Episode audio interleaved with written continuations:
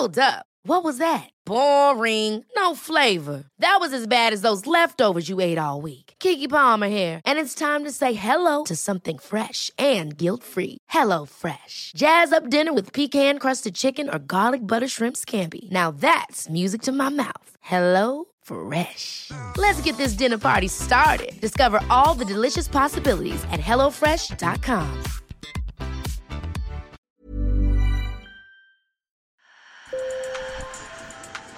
Bonjour. Hello. Hola. Marhaba.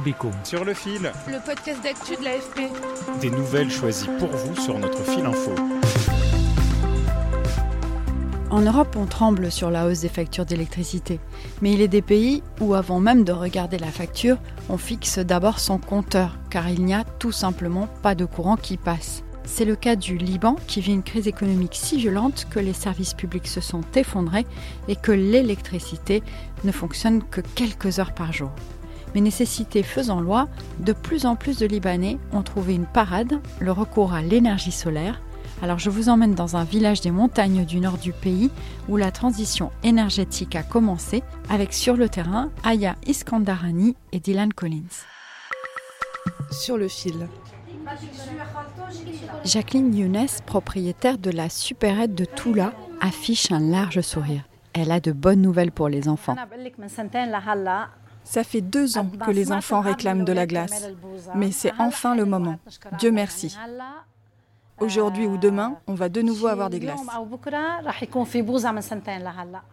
Et oui, les glaces arrivent parce que le frigo fonctionne enfin, grâce aux panneaux solaires. Car les glaces, c'est la pointe de l'iceberg, si je puis me permettre. Le village était en réalité presque paralysé faute d'électricité suffisante.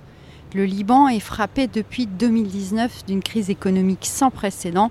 Plus de 8 Libanais sur 10 vivent sous le seuil de pauvreté et l'État est défaillant. L'hiver a été rude, il y avait à peine plus de 3 heures d'électricité par jour fournies par des groupes électrogènes loués à prix d'or par les villageois. Avec des bénévoles, l'ingénieur Elie Gerej a pris les choses en main. Avec la situation actuelle au Liban, l'énergie solaire n'est plus une alternative, c'est une nécessité. Si nous n'avions pas installé de panneaux, le village n'aurait pas d'électricité. Les frigos n'avaient pas le temps de refroidir. Et ici, c'est un village de montagne. Les gens ne viennent pas tous les jours, ils viennent et s'installent pour l'été. Du coup, si on souhaitait amener des provisions comme de la viande qui doivent se conserver, eh bien on ne pouvait pas car pas moyen d'éviter que cela s'abîme. Elie et les autres bénévoles ont collecté 100 000 euros auprès d'expatriés et ils ont construit une ferme solaire sur le terrain de l'église de ce village maronite. L'énergie photovoltaïque permet désormais d'avoir du courant près de 17 heures par jour et ça leur a changé la vie. Les frigos ont recommencé à fonctionner, tout le village a du courant maintenant. On a le Wi-Fi pour ceux qui veulent étudier, nous avons deux magasins qui vendent des glaces. Maintenant, ils peuvent installer des réfrigérateurs et vendre ce qu'ils veulent. Ailleurs au Liban, des initiatives similaires se multiplient. De plus en plus d'entreprises et d'institutions se tournent donc vers le solaire et aussi les particuliers qui peuvent se le permettre, comme Zaina Zahé. On a compris que le problème de l'électricité allait durer. Se fournir en diesel est compliqué aussi, d'autant que les importations arrivent en retard. Et comme je ne veux pas rester sans courant, que les batteries ne suffisent pas, eh bien on a opté pour les panneaux solaires. Zaina Zahé nous a montré fièrement son installation sur le toit, investissement un peu lourd, 6 000 dollars, mais elle ne regrette pas.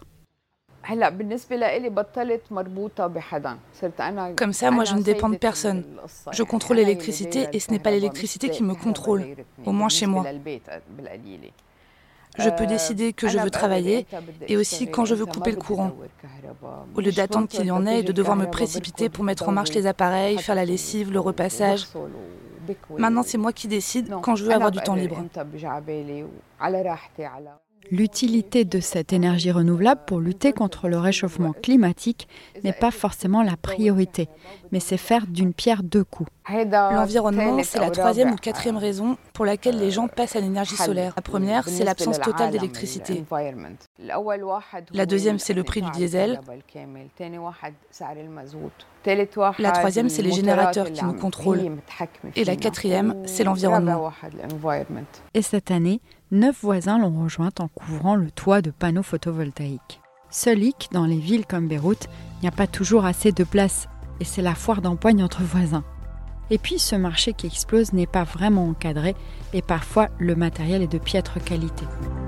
Sur le fil revient demain. Merci de nous avoir écoutés pour découvrir tous les jours des histoires comme celles que vous venez d'entendre qui racontent notre monde.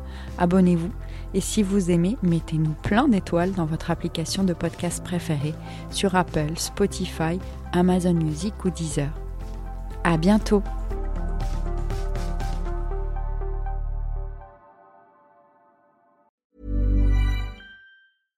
Ever catch yourself eating the same flavorless dinner three days in a row?